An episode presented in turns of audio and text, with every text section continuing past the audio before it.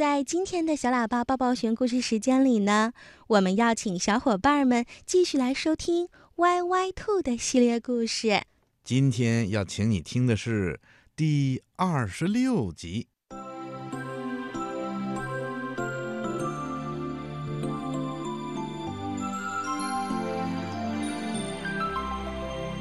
从今天开始，歪歪兔和小驴就正式搭伴儿表演了。但是因为名气不大，并不是总有演出的机会。歪歪兔嫌赚钱太慢了，总是一边点着那有数的演出费，一边做着数钱数到手抽筋儿的美梦。可小驴总是告诉歪歪兔。天上是不会掉馅儿饼的，咱们还是用心表演吧。可是天上真的会掉馅儿饼呢。一天，歪歪兔路过彩票投注站，他突然心血来潮，用两枚银币买了一注彩票。谁都没有想到，就是这一注彩票竟然中了大奖，歪歪兔一跃成为了。土豪兔，歪歪兔搬进了大房子，衣服变高档了，玩具变多了，他比有财神钱包的时候更加有钱了。他要小驴跟他一起搬进新房子，可是小驴不紧不慢地摆摆耳朵说：“我还是住在我的旧房子里吧，那比较舒坦。”歪歪兔有点生气了，哼，不搬就不搬，还怕没人陪我吗？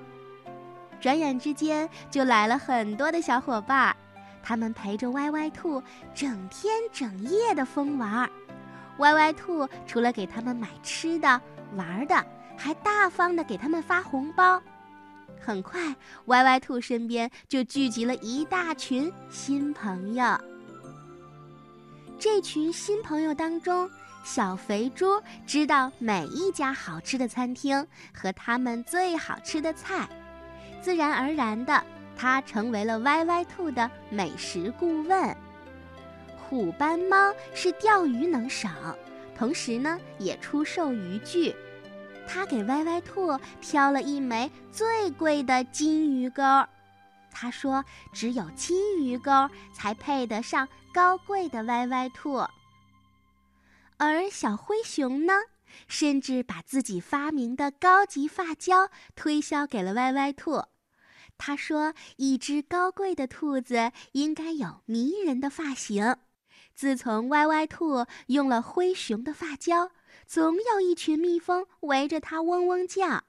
这是因为灰熊的高级发胶就是他找来的蜂蜜。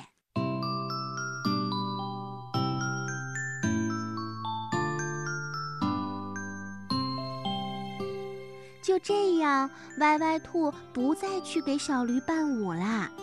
他找来小驴说：“嘿，小驴，以后你只许唱给我听，我给你十倍的价钱。”可是小驴还是不紧不慢地摆了摆耳朵，说：“不行，我已经习惯站在台上为大伙表演了。他们是真心喜欢听我唱歌，我不想离开他们。”歪歪兔又找到了开花店的小象，他说：“你每天早晨要把第一束鲜花准时送给我，我出十倍的价钱。”可是小象把鼻子卷着的一束鲜花举过头顶，说：“才不行呢！早晨第一束鲜花送给谁，要看谁第一个下的订单。我可不想因为哪个人坏了规矩。”歪歪兔遇到了斑马，他眼前一亮，说：“嘿，你这身黑色条纹的衣服可真不错。”我也想穿一身这样的衣服，做一只斑兔。为了避免撞衫，我建议你把白条纹全部涂成黑色的，或者把黑条纹全部涂成白色的。我用十倍的价钱补偿你。可是斑马把脑袋摇得像拨浪鼓。什么呀？我一出生就是这个样子了，就连人行横道上一条条的白线都叫斑马线。如果我从此变成黑马或者白马，是不是斑马线都要改叫斑兔线了？想想吧，那是多么滑稽呀！唉，歪歪兔一连遭到了几次拒绝，心情呀很不好。可是他转念一想，我有钱，还有什么做不到呢？于是他在镇中心的广场上贴出了一则广告：招聘启事，因个人生活爱好需要，本兔招收歌手一名、花匠一名、服装设计师一名，待遇从优。歪歪兔。歪歪兔想，小驴不给我唱，自有别人来给我唱；小象不把第一束花送给我，那我雇个花匠，喜欢什么花就种什么花。至于斑马，它不肯改变自己的形象，也没关系，我可以叫服装设计师给我专门设计一款，一定赛过它的斑纹装。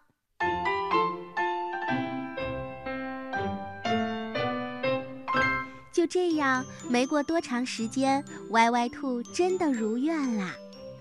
一只叫云端的小鸟应聘成功，它天天在窗前的树枝上歌唱。一只叫松松的土拨鼠来应聘花匠，得到了留用，把歪歪兔大房子后面的空地开辟成了后花园，种上了他喜欢的各种花。最后一只叫梅花的鹿也来应聘服装设计师了，它专门负责给歪歪兔进行服装设计。嘿，我想有斑马那样的一身衣服，但是又不能和它一样，咱们要赛过它。歪歪兔对梅花鹿吩咐着。于是，梅花鹿动用了所有的智慧，又结合自己最擅长的梅花桩，最后给歪歪兔设计了斑点桩。歪歪兔对新衣服十分满意，而且叫斑点兔似乎也比斑兔更神气了。歪歪兔这身斑点装得到了无数人的赞美和羡慕。路上看到斑马。他似乎觉得找回了面子。每逢出行，云端都神气地立在歪歪兔的头上，扑扇着翅膀给他唱歌，声音比小驴还嘹亮呢。遇见小驴，歪歪兔似乎也找回了面子。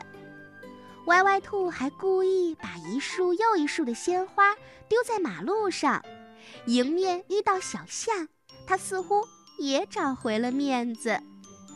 每天有梅花鹿他们和很多很多的朋友陪伴着，歪歪兔的生活丰富多彩极了。只有在夜深人静的时候，梅花鹿他们下班了，朋友们也各自回家了，一个人待在大房子里，歪歪兔才觉得心里有点空落落的，好像缺了些什么。这大概就是歪歪兔生活当中唯一美中不足的地方了。于是，歪歪兔决定举办一场盛大的晚会，让自己的夜晚也变得快乐起来。他把云端、松松鼠还有梅花鹿召集起来，给他们安排任务。云端负责向朋友们发邀请，梅花鹿去采购需要的东西。松松鼠负责晚会的布置，可是半天也没人动。只听梅花鹿说：“尊敬的主人，您的钱呀，已经不够办一场晚会了。”“是啊，而且您已经两个月没付我们工资了。”云端和松松鼠也这样说。歪歪兔想找他的那些朋友们先借点钱来付工资，可是问了一圈，居然没有一个人肯借给他。没办法，歪歪兔只好卖了新房子支付工资，还有好多商店的账单呢。歪歪兔破产的消息，变成穷光蛋的消息，在彩虹镇上像插了翅膀一样，到处流传开了。歪歪兔再也没有那种前呼后拥的排场啦。小肥猪、虎斑猫、小灰熊，有钱时交的那些朋友呀，都远远的躲开他了，就好像他是一个瘟神。黄昏的时候，歪歪兔一个人朝老房子走去，他一路都低着头，生怕被别人认出来。快走到家门口的时候，他听到“歪歪兔”，好像有人在叫他。可是这个时候，谁还会搭理自己呢？歪歪兔自嘲地摇了摇头，继续往前走。歪歪兔，这三个字好像炸雷一样，在歪歪兔的耳边炸开了。小驴已经站在了他的身旁。小驴，歪歪兔的脸唰的一下就红了，他吞吞吐吐地说：“小驴，你还会像以前那样把我当朋友吗？”小驴开心地说：“嘿，歪歪兔，我们一直都是朋友啊！”